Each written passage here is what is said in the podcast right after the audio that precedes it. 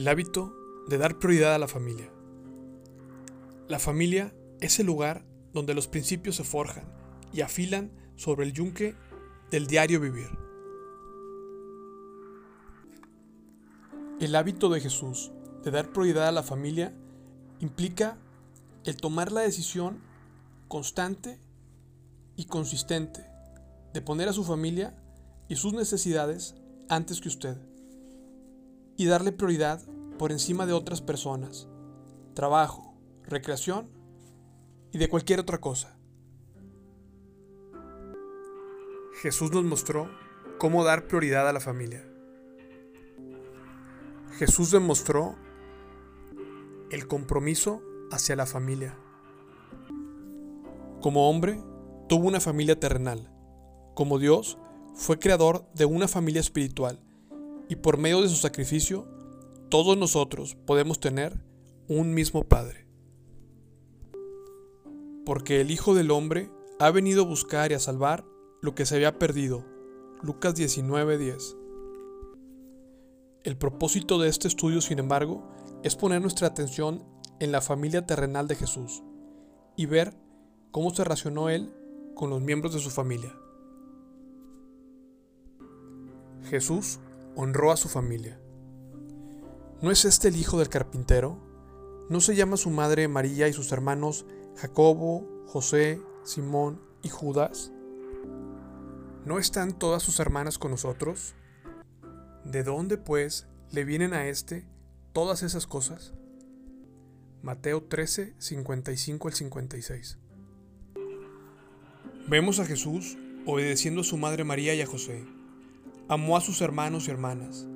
Honró a José trabajando con él durante 30 años en el negocio familiar. En un, en un taller de carpintería, Jesús guardó el quinto mandamiento.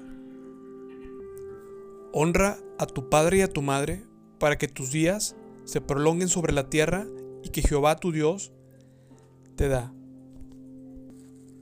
Éxodo 20:12 Su vida, muerte y resurrección tuvieron un impacto evidente en sus medios hermanos Santiago y Judas. Ambos escribieron libros que aparecen en la Biblia y llegaron a ser líderes de las primeras iglesias del Nuevo Testamento. La familia es el mejor lugar que usted tiene para ejercer su influencia. El modo en el que se relacione con su familia definirá el impacto de su cristianismo. Las personas que dan prioridad a su familia, en general, llegan a ser más exitosas. Jesús se identificó con su familia. La familia de Jesús fue una familia humilde. No tenía ni riquezas ni prestigio.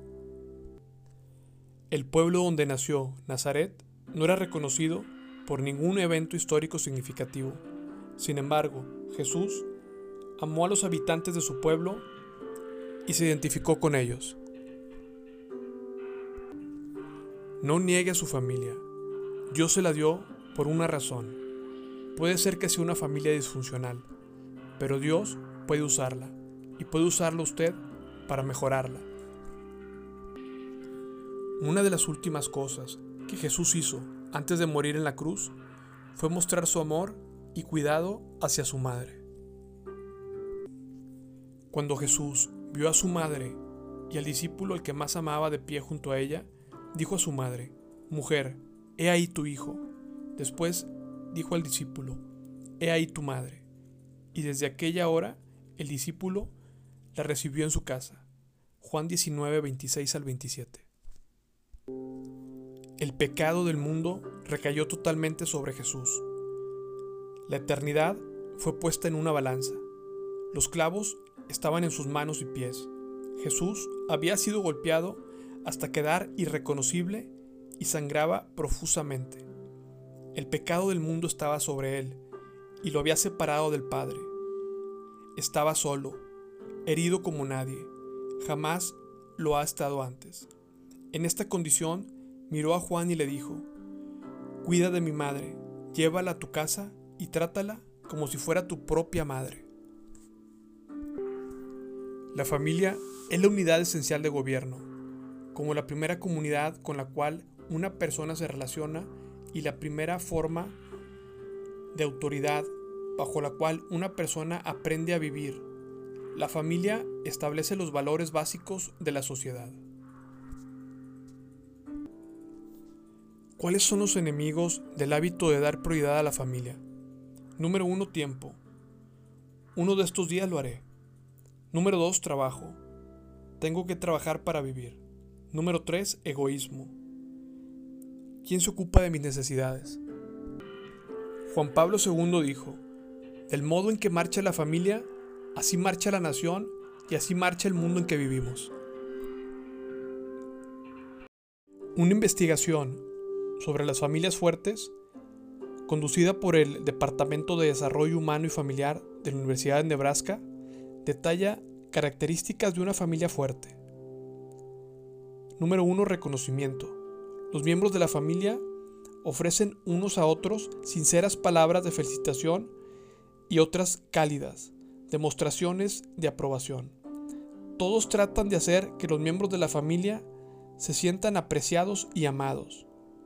Número 2. Habilidad de tratar las crisis de manera positiva. Las familias están dispuestas a tomar una situación difícil para buscar algo positivo en ella y darle la debida atención. Número 3. Tiempo. Para estar juntos. Las familias estructuran sus calendarios para tener tiempo para compartir juntos en todas las áreas de su vida. Comidas, trabajo, recreación, etc. Un alto grado de compromiso. Las familias que promueven la felicidad y el bienestar de cada uno de sus miembros invierten tiempo y energía unos con otros. También se escuchan atentamente, lo cual muestra respeto. Y por último, un alto grado de orientación religiosa. No todas las familias observadas pertenecían a una iglesia organizada, pero se consideraban a sí mismas altamente religiosas. Según mi perspectiva, nuestra sociedad no puede ser más estable que el cimiento de cada familia en particular en la cual se apoya. Nuestro gobierno, nuestras instituciones, nuestras escuelas y ciertamente nuestra manera de vivir dependen de matrimonios saludables y leales a los pequeños niños indefensos que juegan alrededor de nuestros pies. A continuación, 10 consejos para formarse el hábito de dar prioridad a la familia. Número 1. Reconozca que Dios estableció que la prioridad que usted debe tener en la tierra es su familia. Este es el orden de prioridades de Dios. La familia que Dios le ha dado debe ser su primera prioridad. Después de su relación con Jesucristo, la familia es la primera institución que Dios estableció. Número 2. En el orden de prioridades de Dios, primero está su matrimonio y luego sus hijos. Es un gravísimo error que los padres pongan a sus hijos antes que a su cónyuge. Cuando dan prioridad a su cónyuge, el matrimonio se fortalece. Un matrimonio fuerte es el mayor aliado de la familia. Número 3. Admita que usted no puede dar prioridad a su familia sin el poder de Dios. Ser cónyuge y padre o madre, de acuerdo con lo que indican las escrituras, requiere la intervención de Dios en su vida. El matrimonio y la plenitud pueden ser maravillosos, pero también constituyen la más desafiante tarea que jamás se nos presente. Con la ayuda de Dios, nuestra familia puede ser la mayor experiencia de nuestra vida. Número 4. Reserve tiempo para su familia en su calendario. Debemos prever en un calendario el tiempo que pasaremos con la familia semana tras semana. Tanto la cantidad como la calidad de tiempo que pasaremos juntos son esenciales. Número 5. Sea como Jesús en su familia. sirva a cada uno de sus miembros. Esto se aplica especialmente a los padres, a quienes Dios ha colocado como guías espirituales en el hogar. Cada miembro de la familia debe verse a sí mismo como representando a Jesús dentro de su familia. Recuerde que Jesús vino para servir y no para ser servido. Número 6. Coman juntos por lo menos una vez al día y oren juntos al hacerlo. Nuestra sociedad ha abandonado este hábito y los efectos son negativos. La comida es un tiempo para compartir, tener compañerismo, escuchar, sonreír, hacer preguntas y reafirmarse el uno al otro. Es el momento para estar juntos con los demás. Después de comer, permanezcan algún tiempo sentados en la mesa conversando. Quizá haya que hacer algunos sacrificios para que esto sea posible, pero sin duda, la recompensa merece el esfuerzo. Número 7. Si su trabajo está dañando a su familia, ajuste su horario o cambie de trabajo. Su familia debe tener prioridad sobre su trabajo. Sin duda, habrá épocas excepcionales en las que usted tendrá que hacer sacrificios para cumplir con su trabajo. Pero nadie ha llegado al final de su vida diciendo, desearía haber tenido más tiempo para trabajar Muchos, sin embargo, lamentan no haber pasado más tiempo con su familia. Número 8. Escucha a su familia. Cada miembro de la familia debe tener voz. Se trate de los padres o de los niños. Cada uno debe ser escuchado atentamente por los demás. Luego, llegue a ser accesible a su familia. Proveale la libertad de decir cómo se siente.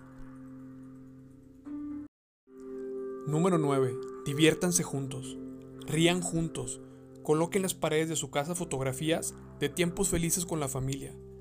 Todos podrán mirarlas y recordar las cosas graciosas que les pasaron. Produzca deliberadamente momentos felices dentro de su hogar. El humor es un gran tesoro de la familia.